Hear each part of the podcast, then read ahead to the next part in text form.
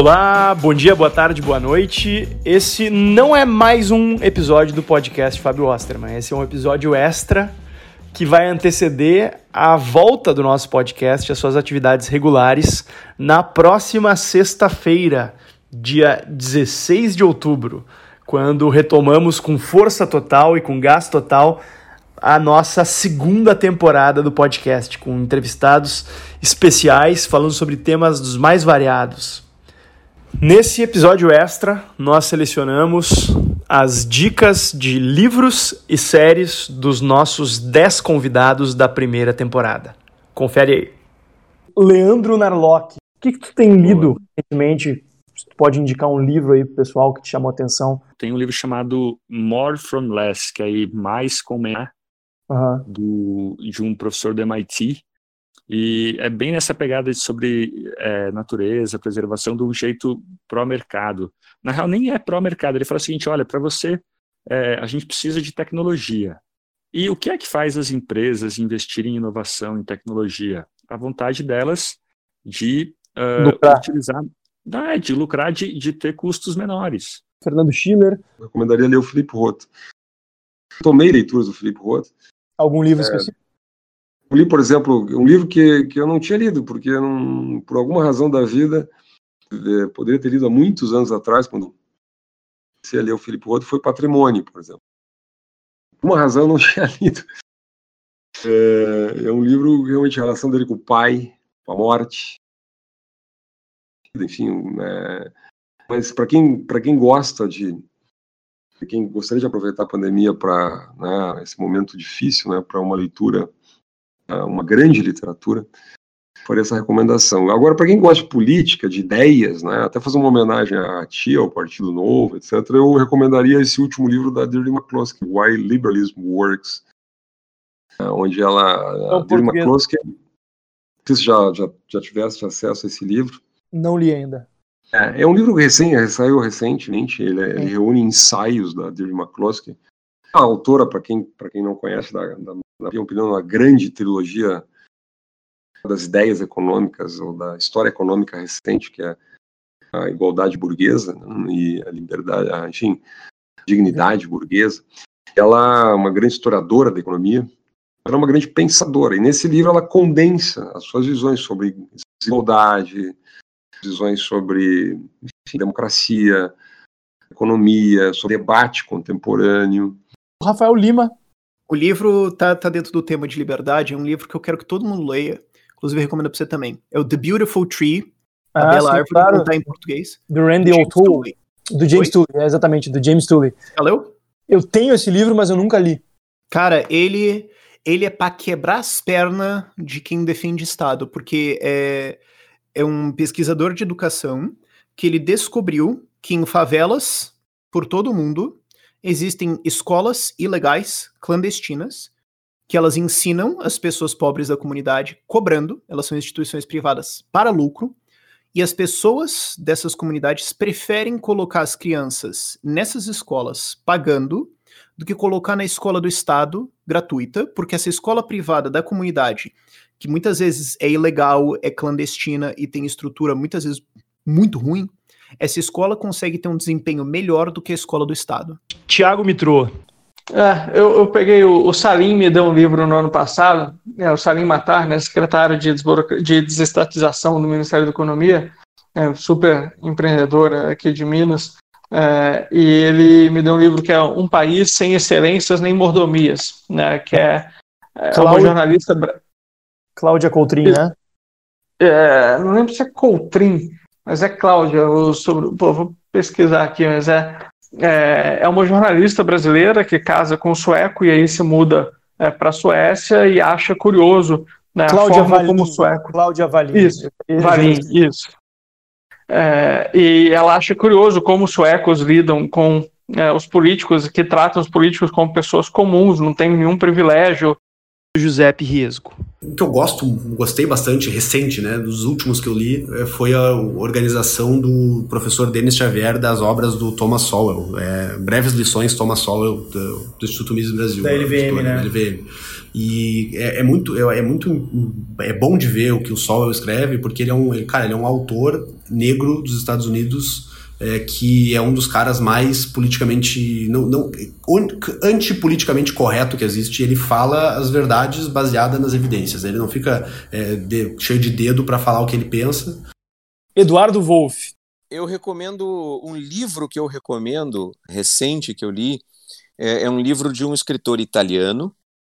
Uh, ele é um escritor de ficção, de ensaios, e ele é um dos principais editores lá na Itália, editor da Adelphi. O nome dele é Roberto, né? Roberto Calasso, com dois S's. E o nome do livro é O Inominável Atual, a editora e a Companhia das Letras. É um livro absolutamente estupendo. Considero esta a, a melhor interpretação, o ensaio, principalmente o ensaio introdutório, a melhor interpretação sobre os nossos tempos. Não tem nada a ver com política, com liberalismo, nesse sentido que a gente estava discutindo aqui. É uma tentativa de entender a, a, inconsistência dos nossos dias, dos nossos tempos. Assim, realmente ele é um erudito, assim, ele é um cara assim nível Humberto Eco, nível George Steiner, assim, uma coisa absolutamente monumental. E, e recomendo com muito entusiasmo esse livro, O Inominável Atual. Roberto Tem em português? Sim, Tem Companhia das mesmo? Letras. Edição ah, da sim. Companhia das Letras saiu agora em maio, eu acho. Júlio Santos e Paulo Fux. Bom, eu terminei faz uns três, não, faz um mês mais ou menos, eu terminei uh, Crime e Castigo. Que Opa, eu olha aí, Dostoevsky. Recomendo demais. Que algum, algum episódio do Tapa recomendaram, né? Foi o Raso? Foi no raso, exatamente. Foi no raso do raso. Exatamente. Olha eu só. terminei, tá, tá. E eu li agora, nunca tinha lido o Democracia, o Deus que Falhou do, do Hop, que do vai Hop. ser, já anunciamos o episódio centésimo do Tapa, vai ser sobre esse livro. E tu, Júlio? Cara, eu reli o livro, eu tô lendo agora o, o Democracia, o Deus que Falhou para o nosso episódio, estou quase no fim, mas eu não vou indicar ele, porque o Fux já indicou. Eu reli no início do ano o Admirável Mundo Novo, do Aldo Huxley, uhum. é uma distopia sensacional. Vale muito a uhum. pena. Eu acho Bacana. que é a mãe de todas as, as distopias. Eu acho que é algo à frente do tempo dele, escrito lá em 1932. E... É, vale muito a pena ler. Leonardo Lopes.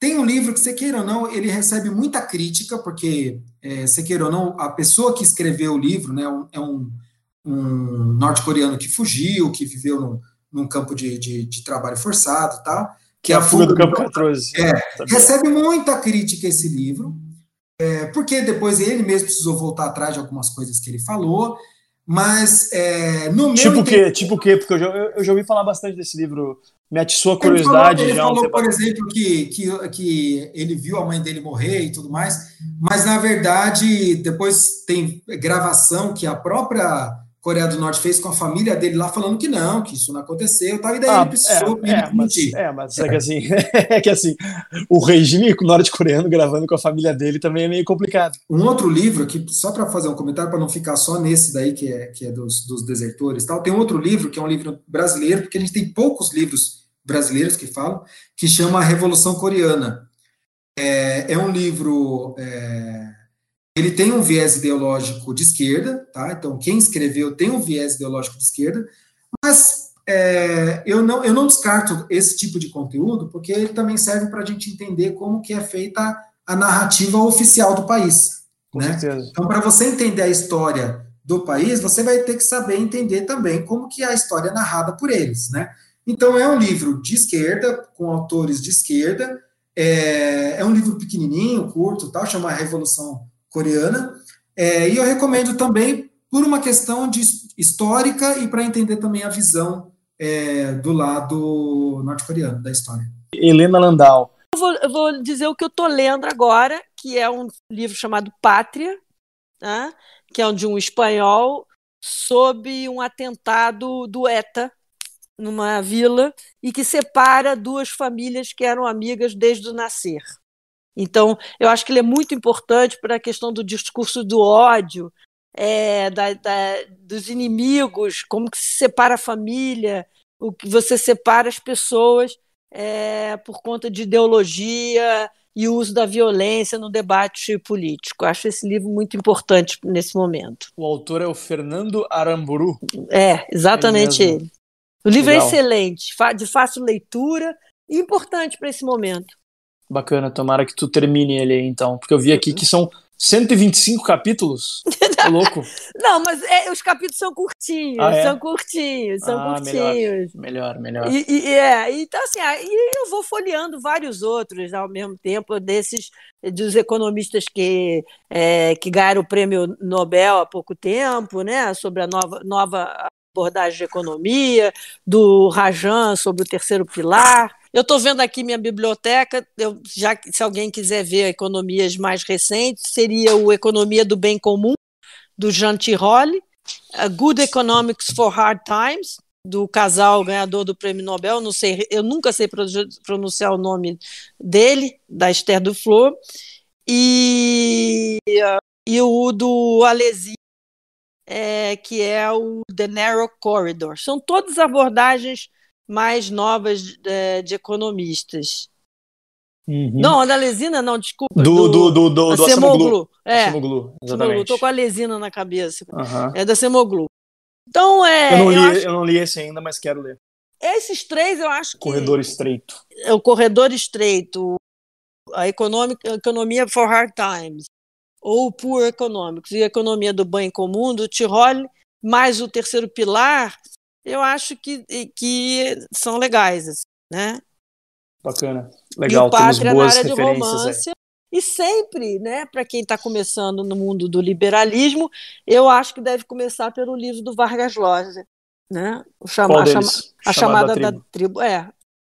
Acho Esse livro eu, eu, acabei de comprar, mas não li ainda. Pretendo não, é, é espetacular. É. É, é espetacular. E para quem está começando, em vez de encarar o Melchior, pega o Vargas que, que, ou o On Liberty do John Stuart Mill, acho ótimo para quem está começando. Joel Pinheiro. Vamos lá, livro. Eu li recentemente um clássico da literatura brasileira e sobre o qual eu tinha uma ideia totalmente equivocada. Ah, o livro do Jorge Amado, Gabriela, Cravo e Canela. A gente já ouviu falar da novela, ouviu o filme, né? Uma história de amor, né? Da Gabriela, do Nassib. Mas, na verdade, quando você lê o livro, você descobre que existe a história de amor, evidentemente, mas o principal é uma história de mudança social e embate político que acontece em Ilhéus. Então, é uma história muito interessante, muito bem construído, todo o arranjo de forças daquela sociedade, misturando com os romances, o lado pessoal e o lado político sempre presente. É um livro que me marcou muito, achei, gostei muito de ter lido, de ter conhecido, uh, do Jorge Amado aí, Gabriela, Cravo e Canela, deixo a dica. Jorge Amado é um dos construtores da nossa identidade brasileira, né? Então também fica aí como alguém que, que tem muito a contribuir. Às vezes você tem uma ideia do filme, o livro é bem diferente, é bem melhor, inclusive. E uma sugestão de série que tu assistiu recentemente que tu recomendaria para os nossos ouvintes. Então, manda lá. Série. Eu vou recomendar quem foi na primeira fase da quarentena, o meu melhor amigo de todos os dias, o BoJack Horseman, um desenho animado aí do Netflix que começa como uma coisa, uma série engraçada, um desenho animado desses mais para adulto, né, de, de, uma vida de um sujeito totalmente superficial em Los Angeles, foi um astro de, de TV nos anos 90, hoje em dia está totalmente decadente ali, os amigos dele tudo, mas vai evoluindo para uma profundidade existencial ao longo das temporadas. Você tem episódios que você sai realmente marcado, assim, tocado por aqui. Olha aí, que bacana. uma sugestão inusitada do Joel. Leandro Narlock. Morning Show, The Morning, Morning Show. Show. É com a Jennifer Aniston. Aham, bacana. É sobre o quê?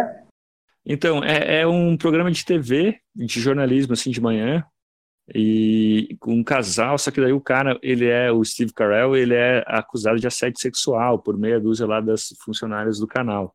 Só que daí é legal, porque não é muito panfletário pró-feminista, entendeu? Meio que humaniza o cara, e mostra que meio que todo mundo sabia no trabalho, mas por interesse próprio ninguém contava e tal. É bem, bem legal. Fernando Schiller. Black Mirror. Eu acho que Black Mirror, se não me engano, é de 2016 a série.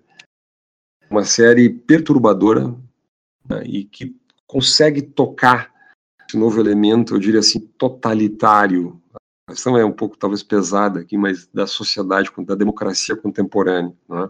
Algum episódio te chamou a atenção, porque o Black Mirror, o que eu acho interessante é que tem alguns episódios muito bons e alguns muito ruins, me pareceu. Não, não, é exatamente. Tem um que, posso, se não me engano, episódio 6, uh, Hate of a Nation, não, da Hate in the Nation, exatamente é, é uma configuração possível do. Eu não vou dar spoiler aqui, tá?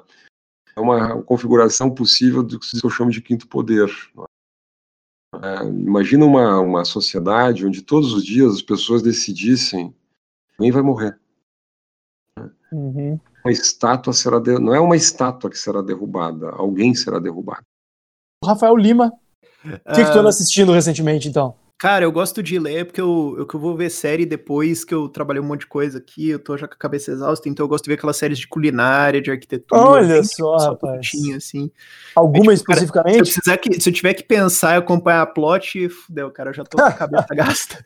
Alguma em especial que tu recomenda pro pessoal uh, Tem uma de construção. Né? A, a, a, última que a gente terminou de ver foi aquele Restaurants on the Edge do Netflix, que é mó legal que os caras vão reformar restaurante. Tiago Mitrô, é, de série, cara, o que eu terminei de ver a última temporada no Carnaval e tudo foi que eu gosto é uh, Designated Survivor, é, é, que conta lá o, o, é, o Kirkman, Tom Kirkman, presidente dos Estados Unidos, que virou presidente meio sem querer e, e, os desafios dele. Eu gosto dessas séries políticas assim, House of Cards, né, nos tempos áureos e tudo, era muito bom. E depois com a é. porcaria, né? Impressionante. Exato, as últimas temporadas muito ruins. A última eu nem vi. boas, eu também nem vi a é. última, de tão indignado que eu fiquei. A última eu vi o primeiro episódio, eu fiquei com preguiça, não vi o resto ainda. Mas o Designated Survivor eu vi até o fim, e não, nem sei se vai ter uma nova temporada ou não, espero que sim. É, e uma mais for fun, digamos assim, né, sem ser relacionada a tema político e tudo isso que eu tenho gostado é o, o Better Call Saul, que é conta a história do Saul Goodman, o advogado lá do do Breaking Bad antes do. Série do, que é o do prof do Breaking Bad, né? Giuseppe Riesgo. Eu assisti, eu, eu, eu, assinei o Amazon Prime, tá? Porque o Netflix não tava me, não tava me, me, me não tava muito bom, tava, tava incomodado. E tinha uma promoção lá, era 89 uhum. pila um ano, eu paguei 89 e ainda tenho o Prime de enviar as coisas muito automático. Aí eu olhei e assisti. Recomendo The, também. Eu assisti The Boys, que é uma sátira com super-heróis, uhum. que é legal a full, só tem uma temporada, mas é legal a full, assisti com a minha namorada. E agora eu comecei a assistir The Man in the High Castle, que é uma distopia, assim, né? Histórica. Como se os nazistas tivessem ganho a guerra. E eles dividem os Estados Unidos, metade é o Império, um pedaço do Império Nazista e outra parte os, os Estados Pacíficos do Japão, coisa assim. Uhum. E mostra essa distopia, assim. Eu terminei a primeira temporada agora. E tem a zona de transição também no e meio. Tem a zona neutra, exato. E, cara, eu tô gostando, tô achando legal, só que agora eu tô, como eu vim pra Porto Alegre, a minha, minha namorada ficou em Farroupilha, eu, eu, eu é, prometi de assistir junto com ela, não posso assistir, eu tô meio que na... Vocês podem fazer umas sessões conjuntas também de assistir. A gente pode assistir junto, mas ela não, não tem... Mas não tem mesma graça. Ah, não, não, tem. Ela não tem acesso ao Amazon Prime. Ah, bom. Mas é legal, cara, eu recomendo essas duas É uma boa série também. É, é, eu, eu assisti quase a primeira temporada inteira, mas parei. Tu assistiu The Boys? Não, não, eu assisti The Man in the High Castle. Assisti The Boys, cara, é uma sátira, é. assim, uma sacanagem com super-heróis. Levezinha, levezinha. Não é levezinha, é um, é um, é uma, é como se fosse uma distopia também, num mundo onde os super-heróis eles são uma empresa privada, na verdade, só que é uma, ela tem relações governamentais, é o clássico grande corporação lobista que, que se utiliza do governo para fazer o que eles, o que eles querem. Eduardo Wolff. Uma série que eu vi recentemente que me surpreendeu, eu, eu confesso que eu estou um pouco atrasado com isso, eu não sou tão atualizado nas séries, mas uma que eu vi recentemente que eu achei estupenda, uma, uma série chamada Califado, está disponível no Netflix, e é uma série que fala sobre as, um, as noivas do Estado Islâmico. Júlio Santos e Paulo Fux. De vez em quando eu dou uma olhada no Trotsky. E tu, Júlio? Uh, Peak Blinders, eu não achei nenhuma série melhor que Peak Blinders ainda. Peak Blinders, que é uma bom, série cara. que é absurdamente. Fala, eh, tem tudo que é de política ali dentro aí, cara. Leonardo Lopes. Na, no Netflix tem um documentário, que assim, no YouTube você encontra muito documentário, você encontra muita coisa assim sobre, sobre a Coreia do Norte. No Netflix agora tem duas coisas que, que falam sobre a Coreia do Norte. Uma delas é uma novelinha, é um dorama lá sul-coreano, e que me indicaram, inclusive, para assistir. Eu estou assistindo pela curiosidade, porque é uma coisa mais para adolescente, assim, tal, mas é muito curioso, que chama Pousando no Amor. É novelinha para adolescente, tá? Mas o que, qual que é a história ali, mais ou menos? A menina era é sul-coreana e ela caiu na Coreia do Norte de parapente lá e ela começa a, a conhecer um pouco da cultura deles. Daí ela, ela, peraí, peraí. Ela é, é norte-coreana e cai na Coreia do Sul. Ela é sul-coreana. Ela é sul-coreana sul e cai na Coreia do Norte. Uhum. E caiu na Coreia do Norte. E aí tem o lance do romance lá tal, mas o tempo todo traz um pouco dessa, desse conflito cultural, mas de uma forma muito leve. Mas tem um documentário, tem um documentário no Netflix que chama é, Propaganda Game. E eu acho muito legal esse documentário, por quê? Porque é um cara que ele recebeu autorização para fazer esse documentário, e ele montou o documentário, e eu achei que ele foi muito inteligente na forma como ele montou o documentário, porque em momento algum ele faz uma crítica clara à Coreia do Norte, e também ele não faz uma crítica e nem endossa as políticas americanas. Ele consegue ser muito neutro na avaliação. Helena Landau. A, a série, para mim, é Orzak. Ozark. para mim, eu vi, maratonei, tô, tô me sentindo órfã. eu, é, eu, vi, eu, eu vi o primeiro episódio só, mas não dei continuidade. Recomenda então. E essas foram algumas das dicas de livros e séries que os convidados do podcast Fábio Osterman, na nossa primeira temporada, nos trouxeram. A partir da semana que vem, dia 16 de outubro, retomamos as nossas atividades regulares com mais dicas de livros e séries e também, claro, com mais conversas interessantes sobre temas relevantes para o nosso país. Um grande abraço e até a próxima.